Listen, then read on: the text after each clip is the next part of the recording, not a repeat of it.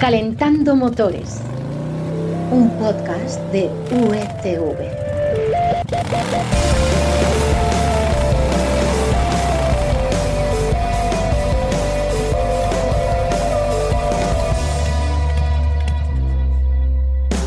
Hola, bienvenidos de nuevo a Calentando Motores, el podcast que necesitas escuchar para ponerte al día, en un momento además de lo más interesante que ha pasado en este mundillo de motor que tanto te gusta. Una información que nosotros conocemos porque ¿de dónde la hemos sacado, Florian? Hola Carlos, pues como saben todos de ese trío de ases que son marca coches y las secciones de motor de El Mundo y Expansión. Sí, señor, de las webs de referencia en esto del motor. Soy Carlos Espinosa y esta semana venimos como siempre cargados con temas muy interesantes. Charlaremos primero con Manu Marín, cofundador y CEO de Lival, una marca que ha creado, atención, un casco inteligente.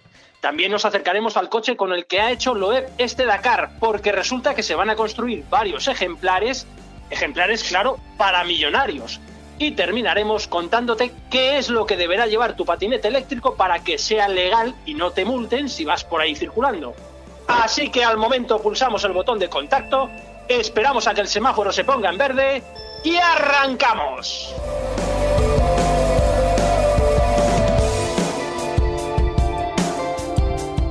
Vamos con ese invento español, ese casco inteligente. Eh, Florian, menuda idea, ¿no? Hola Carlos, pues sí, una idea genial sin duda. Mira, dicen en Lival que nacieron en 2014 eh, con una premisa muy simple fomentar el uso del transporte sostenible a través de la innovación tecnológica en materia de seguridad y conectividad. Esto suena así sencillo, pero es que lo es. Esto se traduce a día de hoy en unos cascos para bicicleta y para todo tipo de patinetes dotados de tecnología tan puntera eh, como luces de frenada, intermitencia, una señal de socorro en caso de que, de que te caigas y, avisan a, tanto a tu seguro o a la persona que tengas de contacto, que te permite incluso hacer llamadas o escuchar música con seguridad. Y digo con seguridad porque están plenamente homologados para ello. Eh, pero bueno, que no me voy a enrollar mucho porque tenemos a Manu Marín, cofundador y consejero delegado del IBAL. Buenos días, Manu. Buenos días, Carlos, Florian. Encantado de estar con vosotros. Buenos días. Buenos días. Cuéntanos, ¿cómo y por qué nace esta idea de crear un casco inteligente? Bueno, el IVAL viene de unir la palabra de Life All. Entonces, la misión son dos misiones muy, muy claras, ¿no? La primera era un concepto de convivencia, ¿no? De que cualquier tipo de, vehículo pueda convivir en el ámbito de la seguridad vial, ¿no? Eh, y sobre todo de introducir la tecnología para que este tipo de, vehículos, como puede ser la bicicleta, el monopatín, ¿no? que a veces en las ciudades hay controversia ¿no? de, cómo se ven con respecto al resto de, vehículos, bueno, pues incluir una serie de tecnología que permita que, este, que esta convivencia sea posible, ¿no? que ahora comentaré y más detallaré. Y por otro lado, la clave es que es un casco que eh, se anticipa el accidente, previenen los accidentes. Eh, estamos siempre acostumbrados a un casco tradicional que, por supuesto, cuando tienes un accidente, pues eh, te minimizan las lesiones. muy pasivo, sí. Muy, pasivo. Entonces, trabajamos una, una subida preventiva en el, que, en el que lo que buscamos es que no se produzca este accidente que, aunque sea leve, no deja de ser un trauma y, un mal rato ¿no? para las personas. Y eso se consigue por diferentes niveles de tecnología que os puedo explicar ahora más tarde. Claro, porque ¿qué hace tan especiales? ¿Qué hace que estén causando este furor tanto en España como en el resto del mundo? Porque sé que estáis vendiéndolo, que vamos, que no la, fábrica de Albacete eh, no, da abasto. No damos abasto, no damos abasto. La verdad que sí, hemos empezado muy fuerte en todo lo que es países nórdicos, eh, Benelux, eh, Alemania, Inglaterra y ahora cada vez más aquí también España porque hemos empezado muy fuerte en todos los retailers y también tiendas especializadas. Bueno, lo que lo hace especial es que lo que transmiten los clientes eh, se hacen fans, ¿no? Porque al final lo que me transmiten por un lado es que salen con más confianza el hecho de que, bueno, porque cuando frenan le van a ver de atrás, que cuando mm. indican su, con su dirección de izquierda o derecha, pues se sienten que, que, le van a respetar. Eh, y sobre todo también fomenta el deporte y el ocio, ¿no? Porque con el concepto de de auriculares y micrófonos siempre homologados porque no va dentro del oído, eso es importante decirlo, no te mm. distrae del entorno, pues puedes seguir escuchando tu playlist, escuchando la radio y en definitiva eh, te ayuda también un poco a, a, lanzarte a este deporte y a sentirte que vas acompañado, no solo cuando sales fuera. Bueno, de hecho, la idea y los cascos han recibido ya numerosos premios y reconocimientos a todos los niveles, ¿no es así? Sí, así es, así es. Este año pasado fue un año bastante exitoso en ese concepto porque recibimos desde premios de diseño como es el IF eh, Awards, el IF Gold, que es el, Oscar del diseño del producto, y, para que hagan idea, lo difícil que es, compiten más de, de 3.000 empresas y hacía ya 20 años que no lo consigue una empresa española. Entonces, en el, primer producto, que es el Evo 21, es un casco de, carretera, ha sido premiado como el casco que, introduce innovación en este concepto de la carretera. Y además también, por otro lado, tuvimos otro premio que, también me, siento orgulloso, que es el del ámbito de, la Fundación Paul de Freno, eh, con AXA, Media y la DGT, que lo que premió fue esta, seguridad preventiva y este concepto de ayudar a, cero víctimas en carretera, que es también su visión. Pero al final, el mejor premio es la satisfacción de los clientes y las tres vidas reales que hemos salvado ya, dos en Alemania y una en Inglaterra, porque pensamos muchas veces que que es un casco solamente por el concepto de, que te caigas y puedas tener lesiones graves, que sí, mm. porque tiene un sistema SOS que manda, manda la posición, pero también ahora mismo se está dando mucho caso de gente infartada, ¿no? que, se ha lanzado con muchos ámbitos a hacer deporte y da un, mm. eh, da un infarto y es clave el tiempo de, que te asista y te recoja. Oye, eh, Manu, eh, he oído que, que, se, bueno, ha dicho Florian la fábrica de Albacete. No sé si hay alguna fábrica más o solo se fabrican en Albacete. Y por otro lado, ¿dónde se diseñan? Sí, pues mira, el diseño es, español, es 100% español, está integrado dentro de mi equipo y estamos aquí en Madrid. De hecho, el Evo 21 es el último diseño el que ha sido premiado eh, y, es 100% de aquí. Y hasta ahora todo lo que era la fabricación estaba en China, eh, tenemos cinco fábricas en China eh, pero desde noviembre eh, del año pasado eh, empezamos a estructurar primero lo que de enero el centro de distribución y logística para toda Europa, pero de noviembre estamos dimensionando ya para lo que va a ser la, línea de ensamblaje y fabricación desde aquí, de manera que hay un producto estrella que queremos lanzar este año, que es el casco de moto, y posiblemente sea el primer producto que ya fabriquemos desde aquí, desde casa.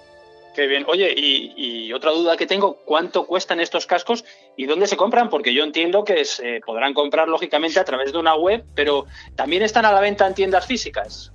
Sí, casi tardo menos diciendo dónde no se compra, porque está, mira, tenemos una categoría que va desde los 70 euros eh, hasta los 179, es, el, margen, porque queremos que sea un, ámbito masivo, sobre todo, es decir, que cualquiera eh, pueda tener seguridad preventiva y, que no tenga que, ser un, coste demasiado elevado.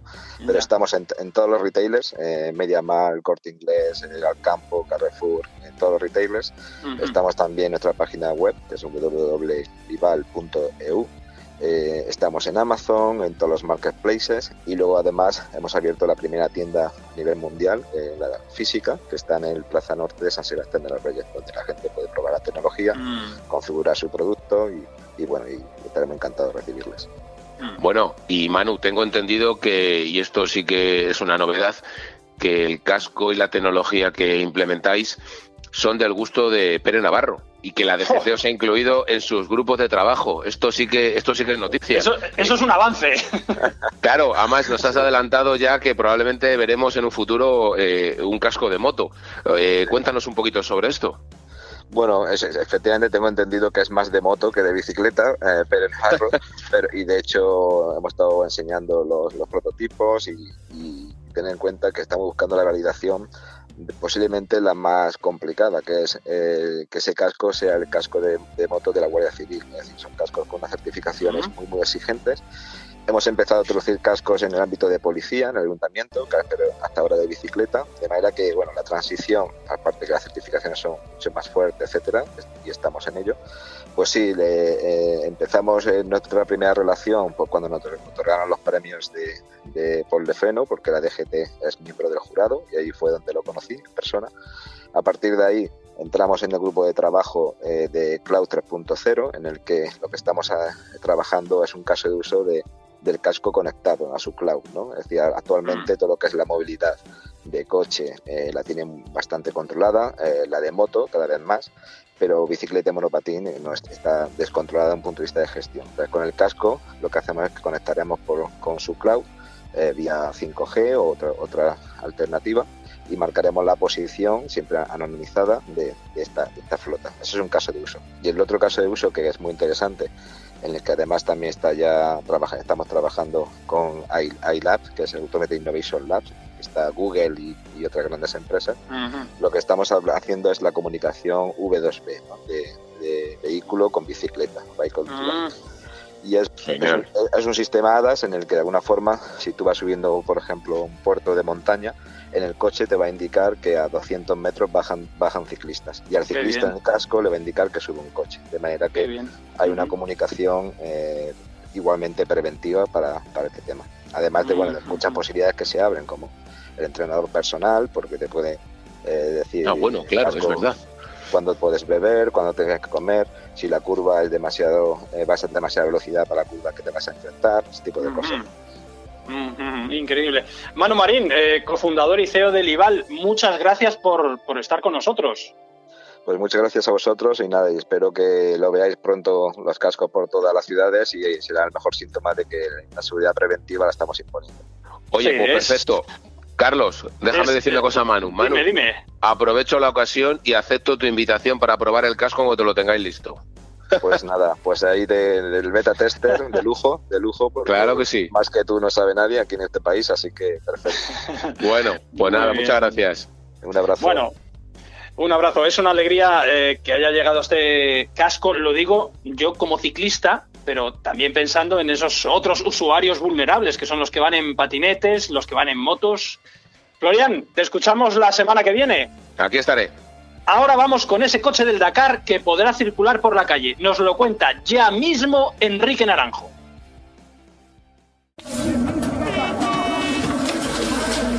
Calentando motores. ¡Trata de arrancarlo! Un podcast de USV. ¡Trata de arrancarlo, Carlos! ¡Trata de arrancarlo! ¡Trata de arrancarlo, por Dios!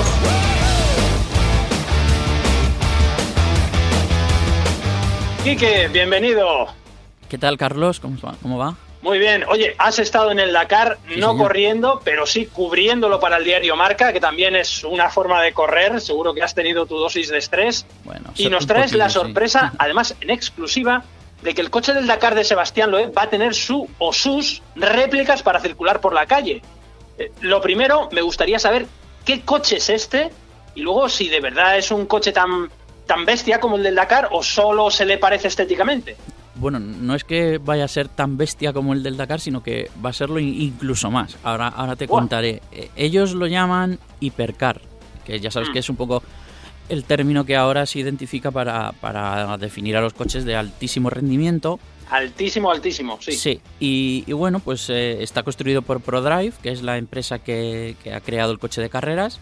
Eh, mm. Y bueno, pues básicamente es el mismo coche, tal como lo veis, con ese super alerón trasero que tiene, eh, con el chasis con las barras antivuelco, eh, la estética es, idéntica y, las mismas dimensiones que, son inmensas. Eh, porque es un coche de 2 metros de alto y 2,3 de ancho, o sea, así que no, cabe en cualquier garaje. eso, eso yo en mi plaza de parking no, lo meto. Oye, entonces la diferencia, ¿cuál es? Básicamente, que lleva un motor menos potente. Pues al revés, justamente al revés. Estuvimos sí, estuvimos hablando con David Richards, que es el, patrón de ProDrive, que los aficionados a los rallies le recordarán porque le hizo alguna jugarreta en el pasado a, Carlos Sainz en Subaru. Eh, y él nos, ah. nos, desveló un poco eh, cuáles son esos cambios respecto al coche de carreras. Por ejemplo, va a pesar 100 kilos menos. Eh, el coche del oh. Dakar por reglamento tiene que pesar mínimo 2.000 kilos y aquí pues lo pueden hacer más ligero y, se queda en 1900, que tampoco es, poca cosa. Pero sobre todo, eh, la clave está en el motor. El, motor del coche del Dakar está limitado, también por reglamento, y aquí eh, lo van a subir a 600 caballos. O sea que va a ser oh. más, más rápido eh, y tan capaz como, el coche de Loeb. ¡Qué barbaridad! Oye, ¿cuántos se van a construir y a qué precio? Pues mira, se está, el primero se está, ya se ha terminado de hacer, es, mm. está ahora haciéndose las fotos del dossier de prensa eh, porque la presentación va a ser en febrero a primeros. Eh, y en total va a haber 25 unidades, se hará una cada mes durante los próximos dos años y al módico precio de 1,5 millones de euros. o sea que seguimos sin poder comprárnoslo. No, nos falta un poquillo todavía, pero para, para ellos eso no es problema porque eh, no les va a faltar demanda. De hecho, eh, Richard nos comentó que ya tienen cinco pedidos en firme eh, y tres vienen de Oriente Medio, que es el mercado natural, porque al final es un Ya. coche que se puede disfrutar mucho por el desierto con Sí. esas ruedas gigantes de 37 Ujú. pulgadas, las suspensiones que tiene, que son como las de como las de los coches del Dakar, vaya. Y, Sí, claro. y bueno, eh, como curiosidad, el primero de ellos se va para el príncipe heredero de Bahrein, eh, que es el, el que paga la fiesta. El, el equipo de carreras se llama Bahrein Raid Extreme. Y, y, bueno, pues el primero va para él y es, Ah. Se presentará en, ese, en, ese- en esos colores dorados de, de los renders que os hemos enseñado en marca coches. Bueno, ese también le podía pedir uno de los coches a su padre, porque creo que es la, su padre es la persona que más coches tiene de todo el mundo. Eh, Pues seguramente porque será el que más dinero tiene de todo el mundo o le irá cerca, ¿no? o el que más se gasta. Bueno, Quique, gracias por traernos este coche tan salvaje y, bueno, para pocos bolsillos. La semana que viene nos traes otro tema igual de interesante. Oye, y a ver si, a ver si nos traes algo más barato, algo que me pueda comprar, ¿de acuerdo? Venga, buscamos algo, vale. Hasta pronto. Hasta luego. I was a fool to let you down,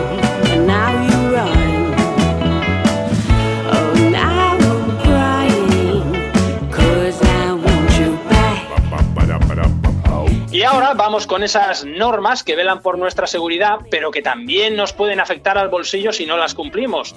Y cuidado porque hoy va de patinetes, un ámbito en el que todavía muchos usuarios campan a su libre albedrío. Dani, Lifon- Dani Lifona, que te estrenas hoy en Calentando Motores, bienvenido. Bien hallado, muchas gracias Carlos.